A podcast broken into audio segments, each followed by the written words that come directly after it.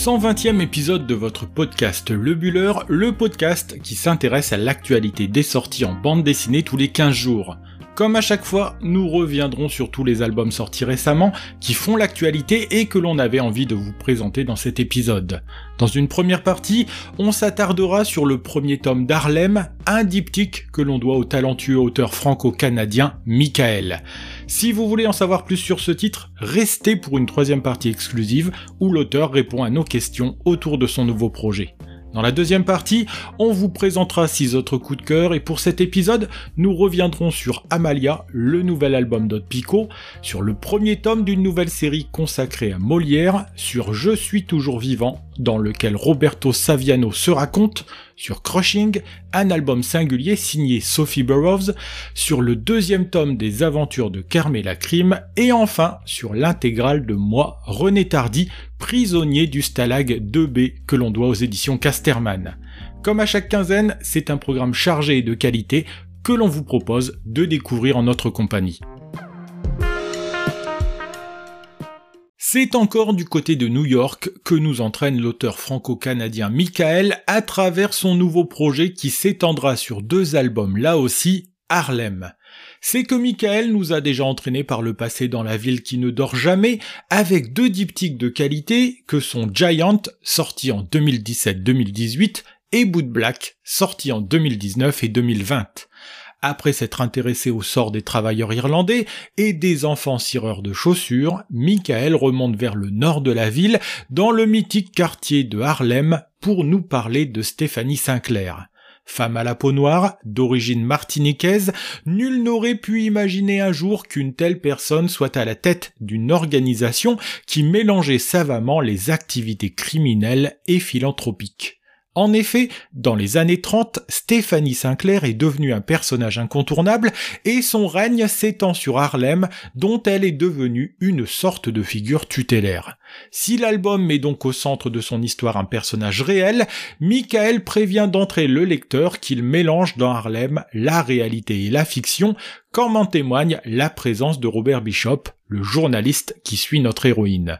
Ce dernier va essayer de se rapprocher de celle que l'on surnomme Queenie pour faire un papier sur elle, même si on comprend en avançant dans le récit que ses motivations réelles sont bien différentes. Alors que la prohibition s'est installée depuis une bonne dizaine d'années sur le pays, les mafias new-yorkaises gèrent la vente et la consommation d'alcool ou encore les jeux d'argent.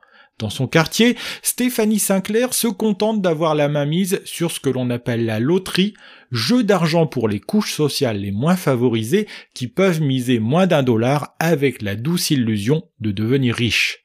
À travers cette loterie, Sinclair permet aussi à une population pauvre de toucher du doigt le rêve américain, celui qui permet de sortir de la pauvreté et de devenir quelqu'un. C'est d'ailleurs un itinéraire qu'elle connaît bien, elle que l'on voit arriver au pays de l'oncle Sam, glissant un billet au gardien d'Ellis Island, comme si elle avait déjà compris comment fonctionnait ce territoire nouveau. Les pages qui dessinent le passé de cette héroïne sont nombreuses, dans une teinte bleutée, et elles permettent de découvrir une enfance difficile et plutôt malheureuse sur l'île de la Martinique. Elles permettent de comprendre ce caractère affirmé, cette volonté et ce côté implacable pour un personnage qui est parti de très loin avant de devenir ce que l'on pourrait appeler une personnalité qui compte dans le New York des années 30. C'est que dans ces années-là, on lui donne du madame et on la respecte, sauf du côté de la police, mais pour se faire une telle réputation, Stéphanie Sinclair a dû devenir quelqu'un de redoutable, surtout dans un milieu qui ne pardonne pas le moindre faux pas. C'est qu'en 1931, la prohibition touche à sa fin et de nombreux mafieux vont devoir élargir leur champ d'action, comme le hollandais Dutch Schultz qui lorgne sur le quartier et sur la loterie qu'a mis en place Stéphanie Sinclair.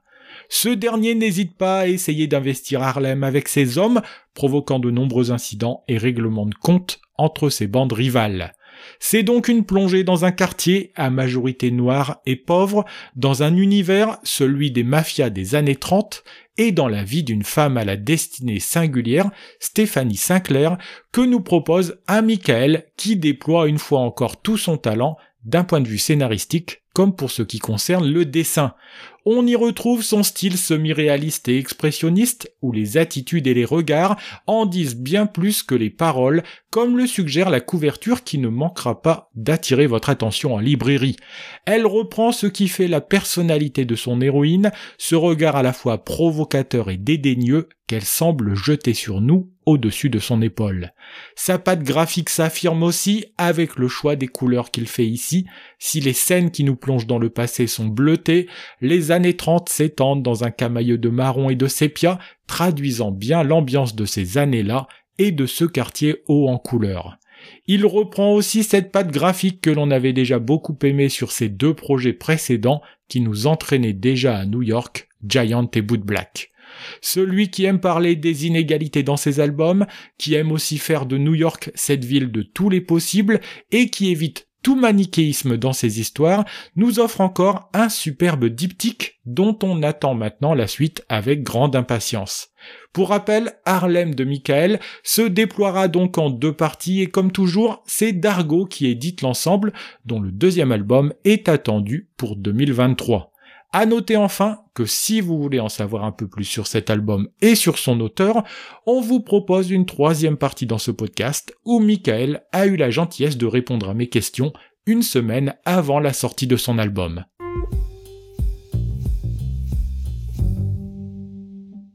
Dans cette seconde partie du podcast, nous allons revenir sur les six albums coup de cœur qui ont retenu notre attention cette quinzaine.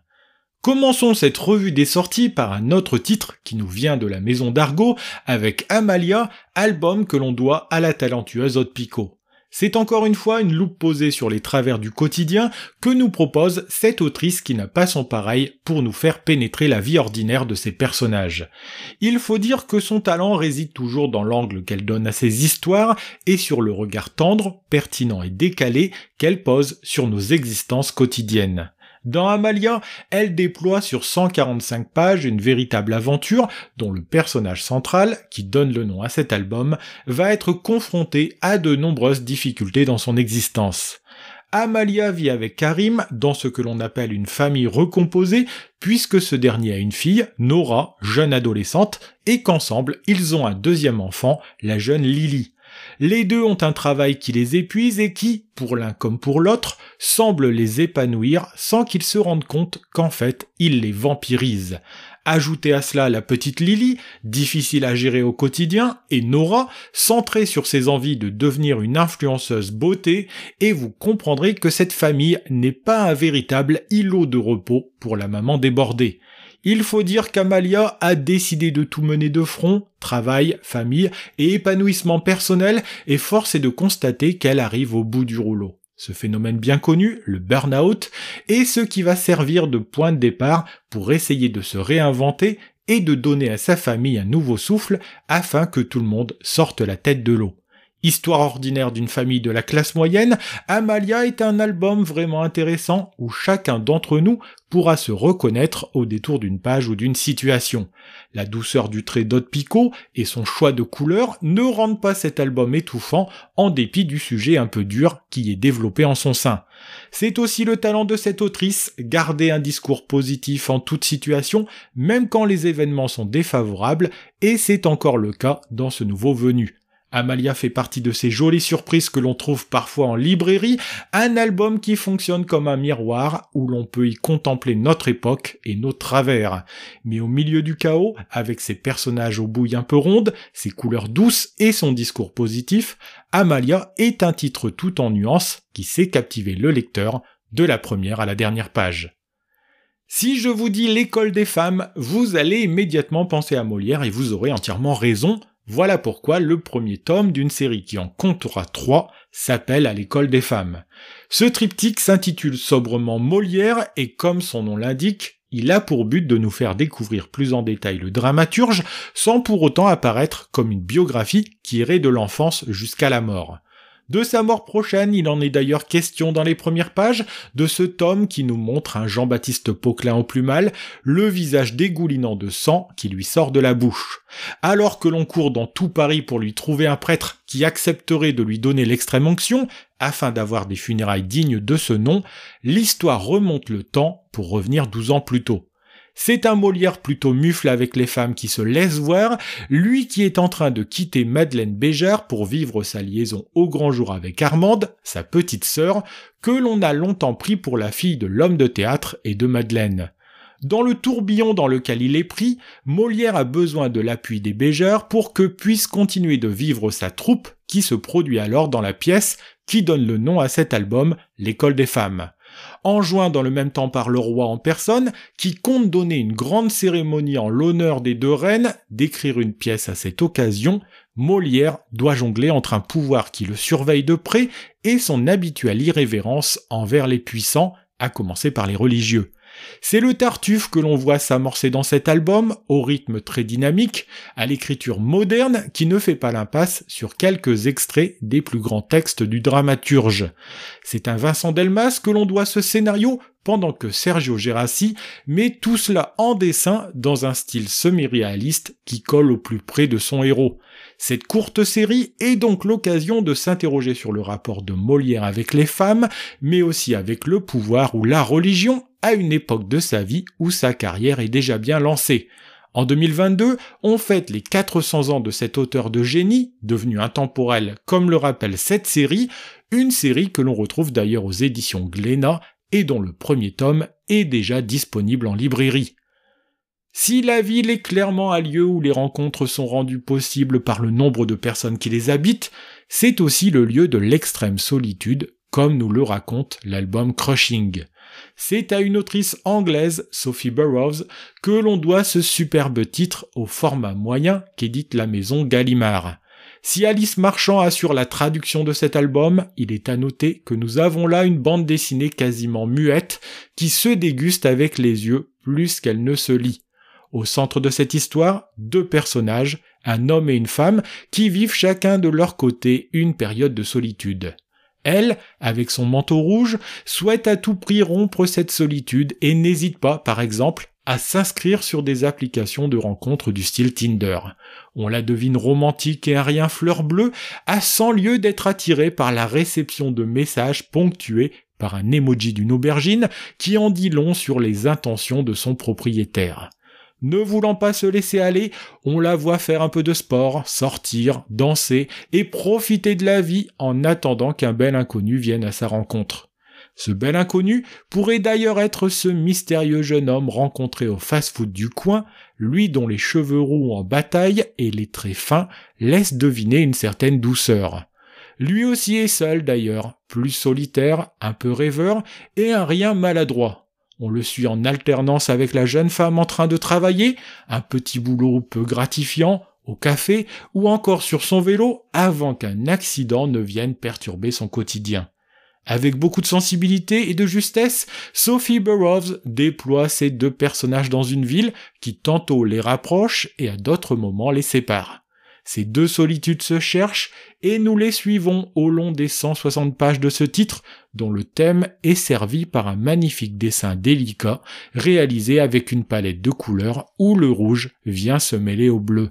À travers cet album, l'autrice nous rappelle aussi que l'amour est un langage universel et qu'il n'y a nul besoin de mots pour comprendre ce qui se joue entre deux êtres humains. Voilà un album surprenant et touchant que l'on a pris beaucoup de plaisir à découvrir et que l'on vous recommande plus que chaudement cette quinzaine. C'est dans la cité phocéenne, dans le sud de la France, que nous entraîne notre coup de cœur suivant, le second tome de la série Carmela Crime, baptisé Neige écarlate. Effectivement, aussi surprenant que cela puisse paraître, c'est sous un manteau de neige qu'est plongée la ville de Marseille, théâtre des aventures de notre enquêtrice que l'on avait découvert en 2020 avec Ramdam Blues, premier tome de cette série. Jeune et indépendante, Carmela Crime était une inspectrice de police qui était promis à un brillant avenir jusqu'à ce qu'elle accepte de porter le chapeau dans une affaire qui a mal tourné. C'est donc tout naturellement qu'elle a conservé ses réflexes de flic alors même qu'elle est devenue enquêtrice et qu'une nouvelle affaire l'attend dans ce second volet. C'est d'ailleurs bien malgré elle qu'elle va se retrouver mêlée à une histoire de vol d'un gang qui va profiter de la ville paralysée par la neige pour mettre à exécution un plan plutôt judicieux.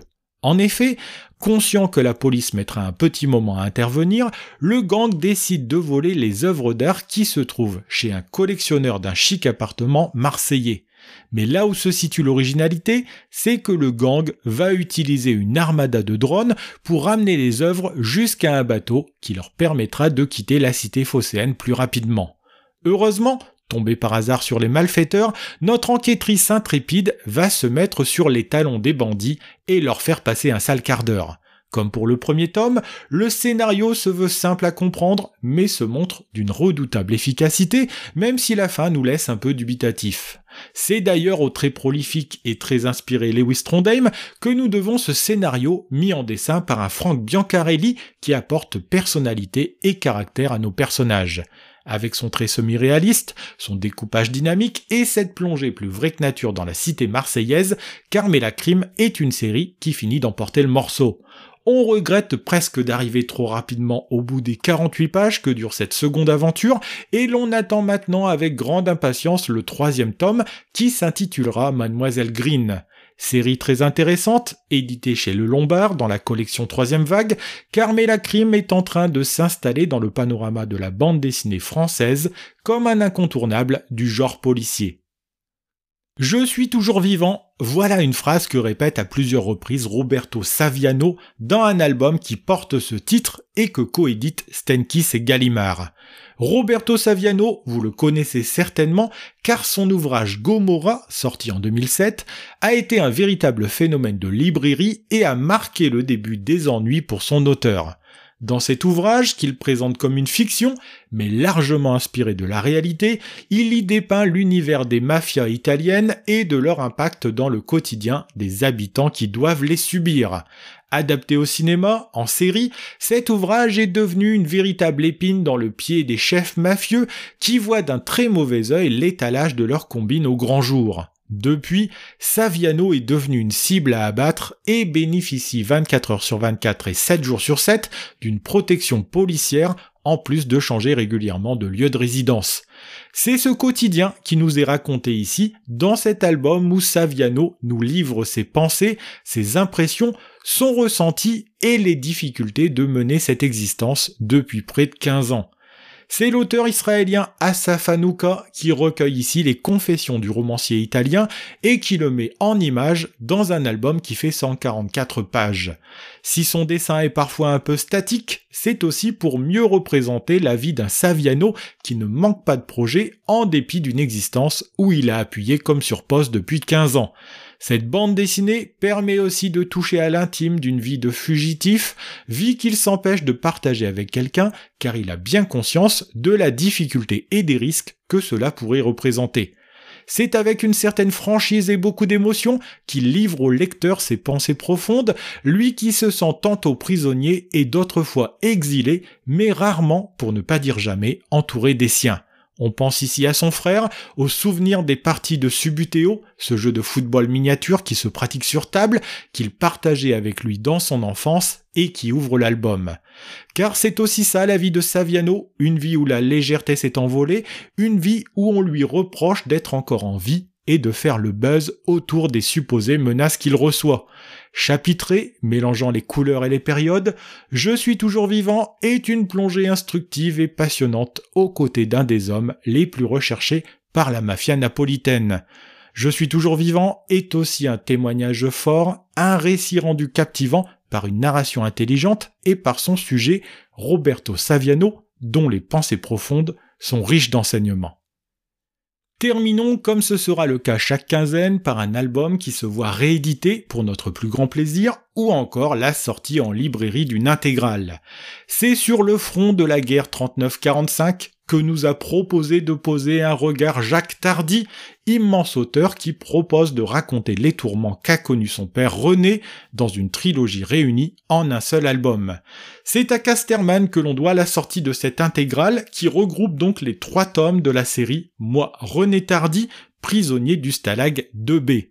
De sa capture en 1940 jusqu'à son retour au sein de sa famille en 1945, c'est cinq années de la vie de son père que tente de balayer ici un Jacques Tardy qui rend hommage au passage à tous les prisonniers de guerre. Il a fallu pas moins de 480 pages pour raconter cette histoire que le père de l'auteur a consigné sur des cahiers et que ce dernier a mis en dessin dans ce triptyque sorti originellement entre 2012 et 2018. Avec beaucoup de réalisme, Jacques Tardy, qui se dessine enfant suivant les traces de son père sur les lieux de combat ou de détention, revient sur les différentes épreuves qui auront touché le paternel entre 1939 et 1945. Ce dernier s'était engagé dans l'armée pour y conduire des chars au milieu des années 30, au moment où l'Europe sentait qu'une nouvelle guerre contre les Allemands était plus que possible. Puis vint le temps de la débâcle et d'un long séjour au Stalag 2B où brimades quotidiennes et privations en tout genre rythment la vie infernale du soldat prisonnier. Le déplacement d'un camp à l'autre, alors que les Russes sont sur les talons des Allemands, ne s'avère pas une expérience plus joyeuse, bien que la défaite allemande, de plus en plus probable, sonne comme un motif d'espoir pour les prisonniers. La grande force de Tardy est de nous faire plonger dans cette vie quotidienne, à la fois tellement monotone et si difficile, que cet album en devient un indispensable pour toucher du doigt les conditions de vie des prisonniers. D'ailleurs, Jacques Tardy ne s'arrête pas là, puisque la dernière partie de l'album est consacrée au retour en France et à la reprise d'une vie quotidienne normale alors que l'on a subi cette épreuve pendant cinq années de sa vie. Plus que la description de l'enfer qu'a connu son père, cette intégrale permet aussi de réfléchir au sort des prisonniers de guerre et à leur difficile réinsertion dans une vie normale après avoir subi un tel traumatisme. Passionnante de bout en bout, cette intégrale qui est éditée chez Casterman permet aussi de retrouver avec plaisir le dessin si original d'un Jacques Tardy qui raconte ici une histoire qui le touche profondément. En parlant de famille, il est à noter d'ailleurs que c'est sa fille Rachel Tardy qui rehausse avec ses couleurs un album majoritairement voulu en noir et blanc. Au final, nous avons là un monument de la bande dessinée contemporaine, en plus d'un bel hommage que rend un fils à destination de son père, un album disponible en librairie depuis le 26 janvier dernier.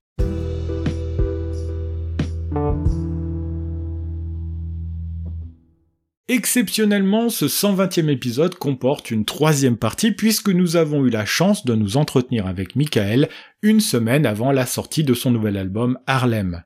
Dans une interview qui dure 25 minutes environ, il nous parle de son travail sur ce nouveau projet et sur ce qui l'a amené à s'intéresser à Stéphanie Sinclair. Euh, comment on se sent justement à une semaine de la sortie d'un projet sur lequel on a travaillé comme ça un petit moment et euh, qu'on va enfin pouvoir présenter euh, au lecteur? Avec beaucoup d'impatience toujours en fait. c'est quelque chose que, j'ai commencé de, travailler, c'est une histoire sur laquelle j'ai commencé de travailler en 2018 alors que je terminais les, planches du tome 1 de, du tome 2 de Giant et que j'avais bouclé mon scénario de, de, de Boot Black. Donc, euh, j'ai commencé à travailler en 2018, j'ai écrit le scénario en 2019 et là, l'album sort en janvier 2022, donc effectivement, il est prêt depuis cet été en plus. Euh, donc, euh, donc oui, je suis, je suis assez impatient de, que, les lecteurs puissent le découvrir. Et, et tout, tout, le monde autour de, du milieu de la bande dessinée, les libraires, les, les journalistes. Et, et euh, malheureusement, euh, le contexte sanitaire fait que bah, je ne peux pas me déplacer, euh, tout été annulé, je ne peux pas me déplacer en Europe pour venir euh, bah, défendre mon livre, venir à la rencontre des, des, libraires et des lecteurs et des lectrices. Donc, euh, je suis à la fois impatient et à la fois un petit peu déçu, puisque c'est pas la première fois que depuis le, début de la pandémie que j'ai des, événements qui s'annulent. Je devais lancer Giant en anglais à New York au Rockefeller Center en avril 2020. C'était annulé. Le deuxième tome de Boot Black est sorti euh, en plein pic de, de, de, de, deuxième ou troisième vague. Je sais même plus à, à, à quelle vague on était rendu. Et puis là, on a, repoussé la, sortie du livre en se disant Angoulême 2022, ça va être bon. Et puis en fait, euh, non. Donc bref, petite déception de ce côté-là, mais bon, en même temps, c'est reculé pour mieux sauter. On va dire que d'ici le printemps, j'espère que ça s'améliorera puis que je puisse venir enfin rencontrer tout le monde en Europe, parce que ça me manque. Oui, bah, c'est tout ce qu'on vous souhaite et c'est en même temps tout ce qu'on se souhaite à nous tous, hein, parce qu'effectivement, ça commence à être un peu casse-pied de voir tous ces événements soit annulés, soit repoussés. Euh, et d'ailleurs, est-ce que vous avez euh, cette tendance à aller voir un petit peu sur les réseaux sociaux, par exemple, ce qui se dit sur les albums que, que vous sortez? Vous essayez d'être hermétique un peu à tout ça? Au, au, début, euh, avec Giant, je, suivais ça au jour le jour, euh, d'heure en heure, voir sur les forums. Et puis, euh, j'ai appris à me détacher un peu de tout ça parce que bah, pour, pour, euh, pour 10 bonnes critiques, eh ben, il y en a une mauvaise. Et puis, moi, je suis très sensible à ça. Et puis, je mets des jours à m'en remettre, alors que ça reste un avis qui et, euh, et, c'est des histoires sur lesquelles on travaille, comme je disais, depuis plusieurs années. Et puis c'est vrai, après se faire dire que c'était euh, fait à la va-vite euh, ou des choses comme ça, bah, ça, fait un petit peu, ça fait toujours un petit peu mal. Donc là, j'essaye maintenant de plus me protéger de ça. Les attachés de presse chez, Dargo m'envoient des, chroniques qui tombent comme ça, des articles à lire, donc je, les survole. Mais euh, j'essaie de m'en détacher maintenant de plus en plus, des, bonnes comme des mauvaises critiques aussi. Hein, donc, euh, je préfère avoir l'avis des, lecteurs quand je les rencontre en séance de dédicace et des libraires ou des journalistes quand je les rencontre comme ça, euh, qu'on discute hors micro. Mais pour ce qui est de, la presse écrite ou des forums, euh, les forums en tout cas, je n'y vais plus du tout, ça c'est sûr.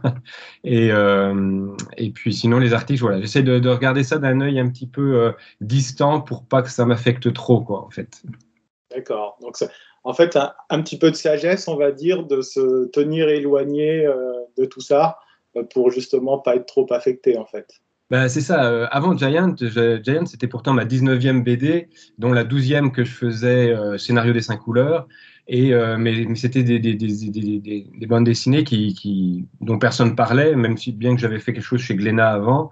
Euh, ça passait tout, totalement en dessous du radar, donc je n'étais pas habitué, moi, à cette confrontation-là d'avoir de, de, de, la presse, de, que les gens parlent de, mes, de, mes, ouvrages, de mes livres. Donc, euh, à partir de Giant, ça m'a fait, ça, ça fait bizarre parce que bah, tout a changé. Et euh, c'est pour ça qu'effectivement, peut-être un peu de sagesse, j'apprends à, à, d'un album après, après l'autre, j'apprends comme ça à, gérer cette, cette exposition médiatique euh, toute relative, on s'entend. Oui, bien sûr. Et d'ailleurs, est-ce que l'album sort en même temps? Donc, je, je, tiens à préciser aux personnes qui nous écoutent donc, que vous êtes euh, au Canada, euh, dans la région de Québec, c'est bien ça? C'est ça, dans la, la, ville de Québec, euh, province de Québec, euh, côte est canadienne. Ok. Et donc, euh, est-ce que l'album sort en même temps de l'autre côté de l'Atlantique d'ailleurs?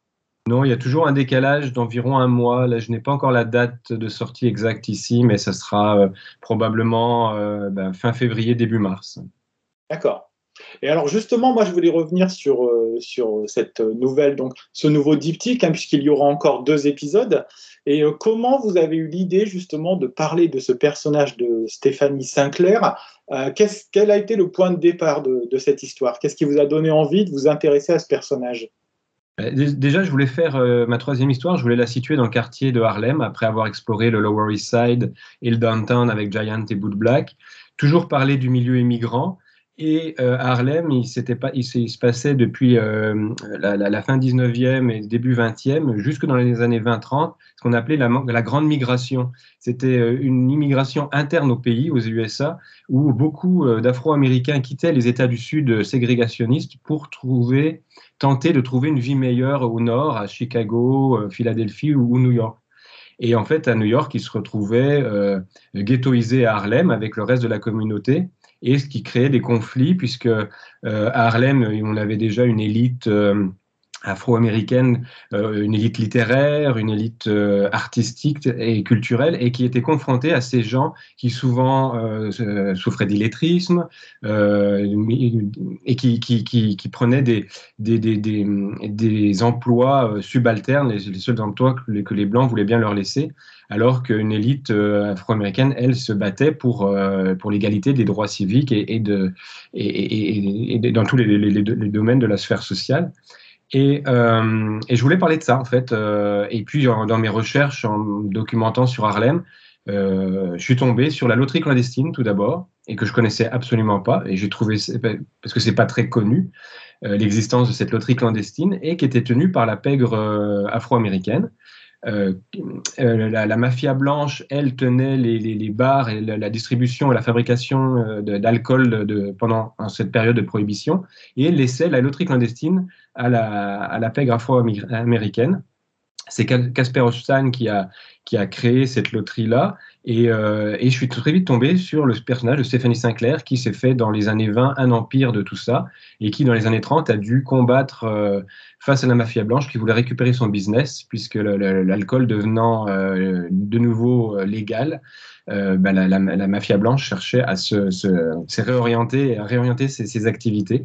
Et donc, je suis tombé sur d'abord la loterie, puis le personnage de Stéphanie Sinclair. Et puis, c'est un personnage plus grand que nature, oublié de l'histoire. Et, je voulais un personnage féminin fort dans mon histoire puisque mes personnages féminins forts dans Giant et Bull Black sont plutôt secondaires. Euh, mais là, je voulais euh, vraiment mettre la lumière sur un personnage féminin fort. Et euh, avec comme thème, sous-jacent le, rapport de domination-soumission. Et puis en fait, la découverte de ce personnage-là, bah, j'avais tout sous la main pour, pour remplir les cases de l'histoire que je voulais raconter. Donc, ce n'est pas un documentaire sur sa vie à elle, c'est une, fiction inspirée de faits réels, on s'entend. Euh, il y a des personnages réels, il y a des, événements euh, réels, mais euh, tout ça, c'est mixé avec des personnages et des, événements fictifs. Euh, et voilà comment j'en suis arrivé là. Mais moi, ce que je présente, c'est juste une petite partie de sa vie, mais euh, du, début à la fin, euh, sa, vie est, enfin, sa, vie euh, enfin, sa vie publique a été incroyable. C'est une femme, enfin, vraiment extraordinaire, bien qu'elle ait baigné dans un milieu illicite, on s'entend. Oui, parce que c'est justement une question que j'allais vous poser. Est-ce que c'est pas compliqué de flirter, on va dire, entre une certaine sympathie qu'on peut avoir pour le personnage et en même temps se souvenir qu'elle est quand même à la tête d'une mafia. Oui, oui, c'est ça. Et puis elle a, elle a, elle a commandité des, des, assassinats. Elle a elle-même euh, émasculé en pleine rue euh, chef de gang irlandais qu'il avait pris sous son aile euh, tout au début de son arrivée à New York. Elle a, elle a planté une fourchette dans l'œil d'un de ses de ses, ses, amants et complices dans les années 20 alors qu'elle faisait le trafic d'un d'un médicament qui contenait de l'alcool, le Jamaica Ginger. Euh, et euh, donc, et, puis ensuite, avec la loterie clandestine, ça reste quand même une activité illicite, euh, dans le sens où c'était quelque chose qui était contrôlé uniquement par la mafia et qui passait pas du tout par les pouvoirs publics de la ville ou de, l'État de New York. Donc, effectivement, il y a un petit côté comme ça, gangster, mais, pour, moi, la, la, mafia est une des personnifications du rêve américain, en fait. C'est-à-dire que ce sont des gens euh, immigrants la plupart du temps euh, qui viennent sans le sou, euh, qui débarquent sans le sou à New York et qui petit à petit se font un empire financier d'influence où, les politiciens leur mangent dans la main. Et ben, c'est quelque part, c'est une, réussite, c'est le rêve américain.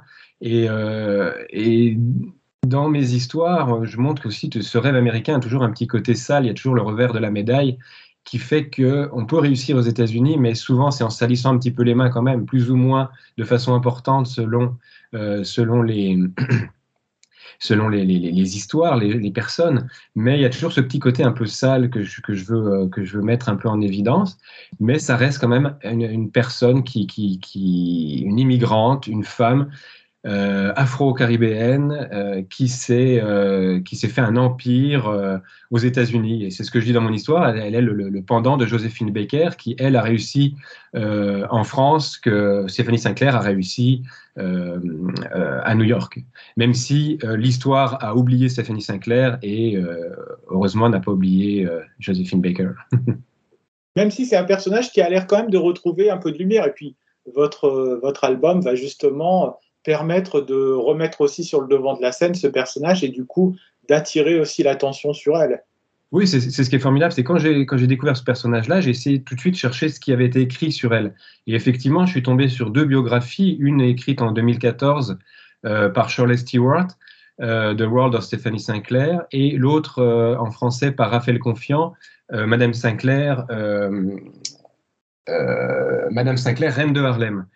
Et, euh, et, donc, qui, elle, a été, euh, Raphaël Confiant a écrit sa, biographie en 2015.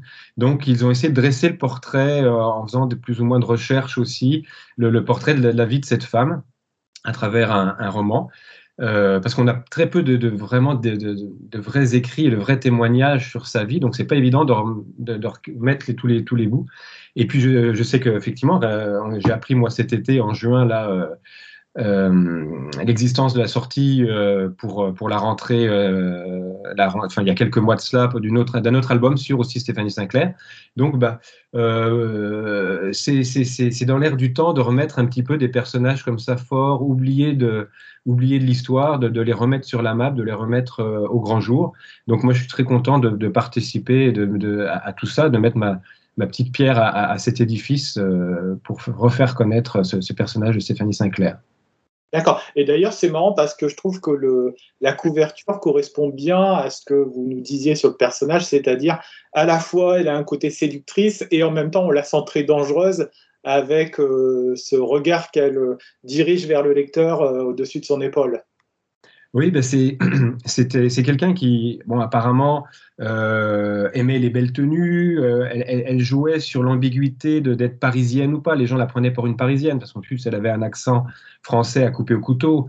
Euh, donc, elle, elle, allait s'habiller dans les plus belles boutiques de la 5e avenue. Donc, elle avait quand même ce, cette espèce de classe française qui, qui, qui, qui, détonnait euh, au sein, à New York. Et puis, euh, et puis en même temps, effectivement, elle devait, euh, pour pouvoir exister, ben, elle devait tenir sa, son, sa business, son, son, commerce illicite, ses, affaires de main de maître. sans rien laisser passer parce que parce que c'est une femme, donc parce qu'elle est afro-américaine, elle doit se, battre contre contre des, des, des, des, hommes blancs. En plus, elle est immigrante. Donc, euh, tout ça fait que bah, sa vie est un combat permanent et elle, s'est créée ce personnage un petit peu intransigeant, froid de Stéphanie Sinclair. Et euh, moi, j'ai essayé de lui donner de l'humanité dans, mon, histoire en montrant que cette carapace, cette, euh, ça, cette armure qu'elle s'est créée, bah, elle s'est créée, créée depuis la Martinique, où on comprend un petit peu sa vie en flashback. On en saura plus encore dans le tome 2. Mais euh, d'où vient ce fameux nom froid et glacial qu'elle dit toujours lorsque lorsqu'on lui propose des choses? Et, ça, peut, cette carapace, ce, côté un peu borné du nom qu'elle qu'elle dit toujours et souvent, fait que ça peut lui jouer des tours aussi. Mais euh, c'est nécessaire pour elle de d'être intransigeante parce que sinon, euh, sinon elle, va se elle va se faire manger par, par les autres. Oui, parce que, comme vous le disiez, d'abord, elle est une femme dans un monde d'hommes. Mmh. Ensuite, en plus, elle est dans le milieu de la, des mafias. Et à New York, à cette époque, ça n'en manque pas.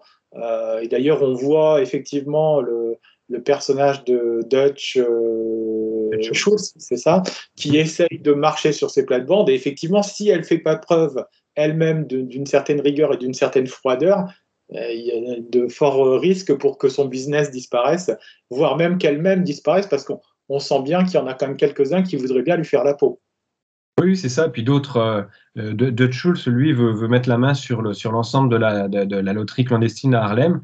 Donc, euh, il fait peur aux autres euh, parce qu'il y avait plusieurs euh, loteries à Harlem. Elle, elle avait la, loterie qui, qui, la plus grande sur un, plus grand territoire. Mais d'autres, on les appelait les banquiers, ceux qui étaient à la tête des loteries. D'autres banquiers ben, cèdent leur place à Dutch Schultz ou se rangent à, à, ses côtés parce qu'il fait plus peur et il est plus puissant que les autres. Mais elle ne cède rien du tout. D'accord. Et au niveau du, dessin, quels ont été les partis pris euh, que vous avez fait pour cet album? Alors, par exemple, pour les personnes qui ne l'ont pas encore lu, il y a euh, un jeu de retour dans le passé de, la vie de, Stéphanie Sinclair qui euh, est d'une couleur différente et qui permet comme ça, voilà, de, bien différencier les, les, périodes historiques entre le passé de Stéphanie Sinclair et le présent, donc on est dans les années 30, au début des années 30. Euh, quels sont les parties pris graphiques que vous avez fait pour, pour cet album au niveau des couleurs, au niveau du dessin? Est-ce que vous avez essayé de faire évoluer, par exemple, votre trait par rapport aux albums précédents ou, ou chercher euh, d'autres, d'autres mises en couleur? Ben, ce qui, est, les, les, scènes en dehors des, scènes de flashback restent dans la continuité de Giant et Boot Black. Alors forcément, mon trait évolue parce que bah, plus, je dessine, plus je, j'espère je m'améliore. Euh, j'ai voulu aussi pousser euh, plus mes noirs, par exemple, tous mes aplats de noir. Euh, j'ai voulu créer plus d'ombrage et plus de, plus, c'est une histoire encore plus sombre par certains côtés, même si Boot Black était déjà bien sombre. Mais j'ai poussé, c'est ça, mes, aplats de noir, ma maîtrise du noir et des, et des espaces négatifs aussi, du, du, du vide, de tout ce qui n'est pas dessiné. Euh, j'espère m'être amélioré là-dessus. Puis c'est là-dessus que j'ai poussé aussi. Puis aussi au niveau des, designs des personnages afro-américains que je n'avais pas l'habitude de dessiner. Donc j'ai essayé vraiment d'apprendre, d'apprendre à, rendre hommage, à leur rendre hommage. en fonction de tous les, métissages qu'il qui, a pu avoir avec l'histoire.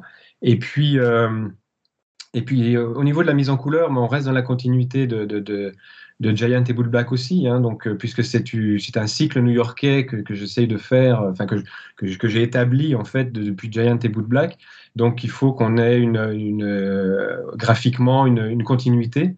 Et puis, et, puis au niveau des flashbacks, effectivement, très vite, je me suis, c'est imposé des séances de flashbacks pour donner des informations au lecteur que n'ont pas les personnages de l'histoire, mais pour lui donner des, informations sur comment elle en est arrivée là, d'où elle vient.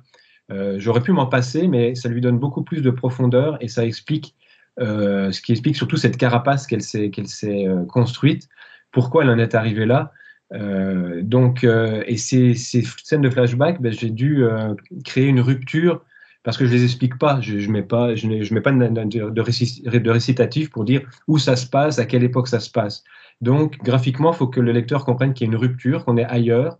Et donc là, j'ai choisi un monochrome de bleu avec, euh, avec des touches jaunes. Au début, c'était que, que monochrome de bleu, mais euh, je voulais pointer certains éléments, puisqu'en plus, c'est des scènes de flashback muets, euh, donc sans bulle. Donc, pour ralentir la lecture et mettre l'emphase sur quelques points importants pour que le lecteur c'est ça, voit bien ce que je veux un peu raconter quand même dans ces scènes de flashback. J'ai mis quelques taches jaunes, des éléments, euh, c'est ça, euh, colorés en jaune. J'ai enlevé aussi le contour des cases noires pour euh, des, contours de cases blancs, pour, pour diluer un petit peu ça dans, dans, dans, dans le temps, en fait. Et puis, et puis le choix d'enlever de, de, les dialogues, là, ben, c'est que, de toute façon, le, dialogue, c'est un, outil narratif au même, au même sens que la couleur, que le, le style graphique, que le cadrage, que l'éclairage et que le jeu d'acteur. Donc, en fait, le, dialogue, on peut s'en passer. Et là, j'ai voulu m'en passer pour vraiment euh, euh, créer quelque chose qui laisse la place aussi au lecteur de, de, se raconter sa propre histoire, même si moi, j'ai un canevas que je vous raconte dans ces scènes de flashback qui sont souvent des doubles pages muettes. Euh, il n'y a qu'au début où on, a juste une seule page en opposition avec une page du, récit principal. Mais, mais le, le, le, fait de, d'avoir une histoire muette bien, permet au lecteur de plus s'imprégner de l'histoire, de, de, de, continuer à se raconter, de, de, de boucher des, des, trous que je laisse exprès pour que, pour que le lecteur soit plus impliqué dans l'histoire. D'accord. Et d'ailleurs, vous l'avez rappelé, donc Harlem comme Giant et comme Boot Black se déroulent à New York.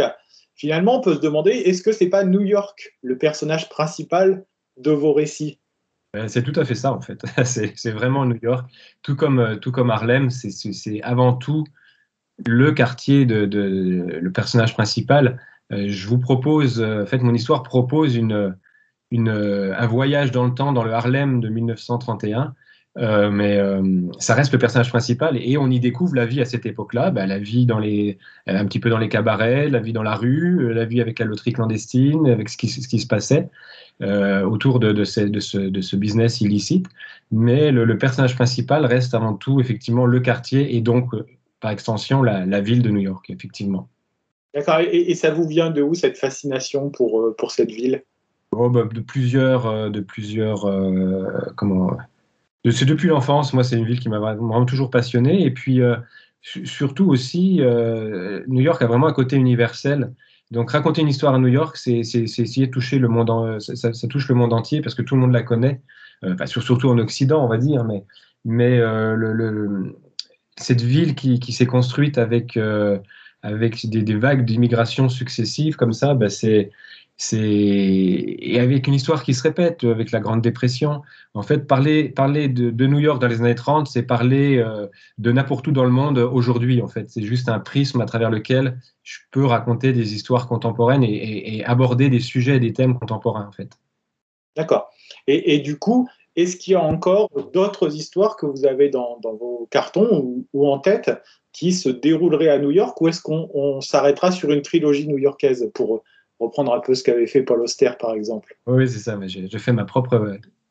mais j'irais peut-être jusqu'à une tétralogie ou même euh, peut-être une pentalogie. euh, en fait, j'ai d'autres, j'ai deux autres histoires, dont une euh, que, en fait, on, en a discuté avec Dargo il n'y a pas très longtemps de ça. Euh, pour l'instant, je vais faire une pause de, de, New York et je vais me lancer dans un roman graphique euh, euh, sur, euh, sur une histoire qui se passera en Amérique du Nord encore, mais plutôt fin 19e, début 20e. Euh, et, mais bon, pour l'instant, j'en dis pas plus et je reviendrai certainement après à New York où j'ai mon j'ai un scénario qui est prêt, toujours dans le New York des années 30, mais avec d'autres thématiques, d'autres personnages. D'accord. Et si j'ai bien compris, par le passé, vous faisiez des albums pour la jeunesse. Euh, est-ce que c'est quelque chose sur lequel vous aimeriez revenir ou c'est quelque chose que vous avez vraiment laissé de côté sans euh, véritablement vous dire j'y reviendrai un jour? Euh, je sais pas. Pour l'instant, non, je n'ai pas réfléchi. Euh, je, je sais que j'ai une série justement anti, de contes antillais euh, que j'ai fait parce que j'habitais en Guadeloupe euh, quelques années, euh, qui est une série qui s'appelle Félix. Donc il y a Félix et le flamboyant bleu, Félix et la case hurlante et Félix et le roi crabe. Je sais que l'éditeur me demande un quatrième opus, mais pour l'instant j'ai pas de j'ai pas de temps. Là, mon cycle new-yorkais me, prend 200% de mon temps. Donc, j'ai malheureusement pas le temps de, faire quelque chose en parallèle ou même m'arrêter comment dire, c'est une évolution. Euh, moi, je calcule rien, hein, j'ai pas de plan de carrière ou quoi que ce soit. C'est vraiment des, opportunités, des rencontres qui font que je me lance dans tel ou tel sujet. Euh, j'ai eu la possibilité de, de, faire Promise chez Glénat en trois tomes avec un scénariste, Thierry Lamy, qui a fait que là, j'ai développé mon graphisme euh, adulte, parce que c'était une histoire adulte. C'est la première fois que je me, lançais là-dedans au niveau, au niveau euh, du dessin. Et puis, euh, puis comme, comme j'ai vraiment pris plaisir à ça, et à découvrir les, joies de l'ancrage et de faire une histoire euh, ben, semi-réaliste avec un, design comme, comme l'est celui de Promise ou celui de Giant, eh bien, j'ai, vraiment de plaisir là-dedans. Et pour l'instant, je, je fonce là-dessus parce que c'est ce, qui, c'est ce qui me donne le plus de satisfaction. Et puis au niveau de la, la, de la, narration euh, bande dessinée, ben, j'apprends beaucoup plus. Depuis, mon cycle new-yorkais, là, comment dire, à chaque album, je progresse et puis je, prends plaisir à, maintenant à, à, utiliser les codes de, de, la bande dessinée pour me réinventer mes propres codes à moi et puis pour essayer de créer ma propre signature euh, narrative et graphique en fait. D'accord. Donc, si j'ai bien compris, le deuxième tome, puisque l'histoire se déploie donc en deux parties, Harlem, euh, est prévu pour 2023, euh, si j'ai bien lu. Oui, c'est ça. Je, je, suis, sur les. Il est déjà bien avancé puisque j'ai commencé euh, euh, cet été après le, après le, après avoir fini. J'ai tout de suite enchaîné après avoir fini le tome 1 de, de Harlem. Donc oui, je, je, le finirai cette année. Donc il sortira euh, l'année prochaine. Ouais. D'accord. Donc c'était la question que j'allais vous poser pour terminer. Où en êtes-vous de la, de la, seconde partie? Parce que autant vous dire que quand on arrive à la fin de la première partie, on n'a qu'une envie, hein, forcément, c'est de se plonger tout de suite euh, dans la suite. Donc il faudra faire preuve d'un peu de patience. Le, donc le premier tome sort le 24 janvier en France. D'accord. Donc au moment où, où vous écoutez ce, ce, podcast, il est déjà disponible en librairie. Et puis on vous remercie beaucoup, euh, Mickaël, de nous avoir accordé ce temps. Euh, on souhaite plein de bonnes choses pour euh, ce premier tome euh, d'Harlem. Et puis, euh, on aura plaisir peut-être à vous retrouver l'an prochain pour nous parler de cette seconde partie et de vos futurs projets. Avec plaisir. Je vous remercie beaucoup. À très bientôt. À bientôt. Ainsi se termine ce 120e épisode consacré en grande partie au premier tome de la série Harlem, épisode que l'on vous remercie d'avoir suivi avec intérêt jusqu'au bout. Si vous voulez prolonger le plaisir de nous suivre, rendez-vous sur notre compte Instagram, lebuller.podcast, pour y laisser vos réactions et vos commentaires et découvrir en images tous nos coups de cœur de cette quinzaine. Faites-nous connaître aussi autour de vous en parlant de nous, non seulement dans la vie réelle, mais aussi sur les réseaux sociaux et en partageant cet épisode. N'hésitez pas non plus à vous abonner à notre podcast, c'est gratuit et c'est disponible sur toutes les plateformes, d'Apple Podcast à Spotify en passant par YouTube. Rendez-vous le 14 février prochain pour découvrir en notre compagnie nos futurs coups de cœur parmi les sorties en bande dessinée dans le 121e épisode de votre podcast Le Buller. «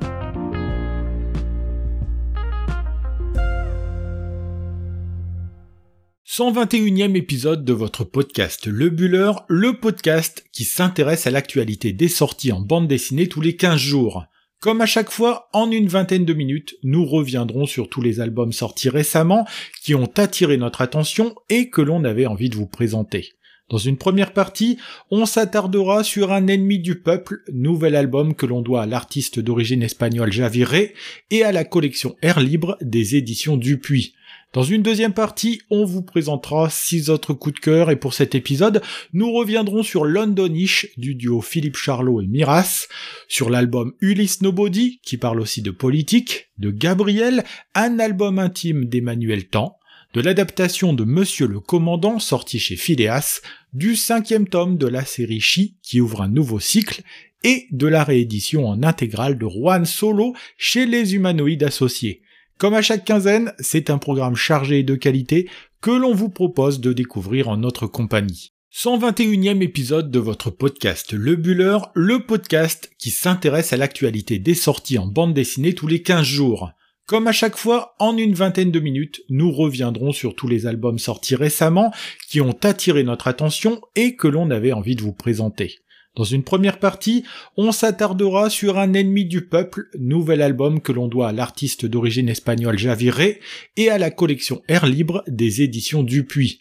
Dans une deuxième partie, on vous présentera six autres coups de cœur et pour cet épisode, nous reviendrons sur Londonish du duo Philippe Charlot et Miras, sur l'album Ulysse Nobody qui parle aussi de politique, de Gabriel, un album intime d'Emmanuel Tan, de l'adaptation de Monsieur le Commandant sorti chez Phileas, du cinquième tome de la série Chi qui ouvre un nouveau cycle, et de la réédition en intégrale de Juan Solo chez les humanoïdes associés. Comme à chaque quinzaine, c'est un programme chargé de qualité que l'on vous propose de découvrir en notre compagnie. 121e épisode de votre podcast Le Buller, le podcast qui s'intéresse à l'actualité des sorties en bande dessinée tous les 15 jours. Comme à chaque fois, en une vingtaine de minutes, nous reviendrons sur tous les albums sortis récemment qui ont attiré notre attention et que l'on avait envie de vous présenter. Dans une première partie, on s'attardera sur Un ennemi du peuple, nouvel album que l'on doit à l'artiste d'origine espagnole Javiré et à la collection Air Libre des éditions Dupuis.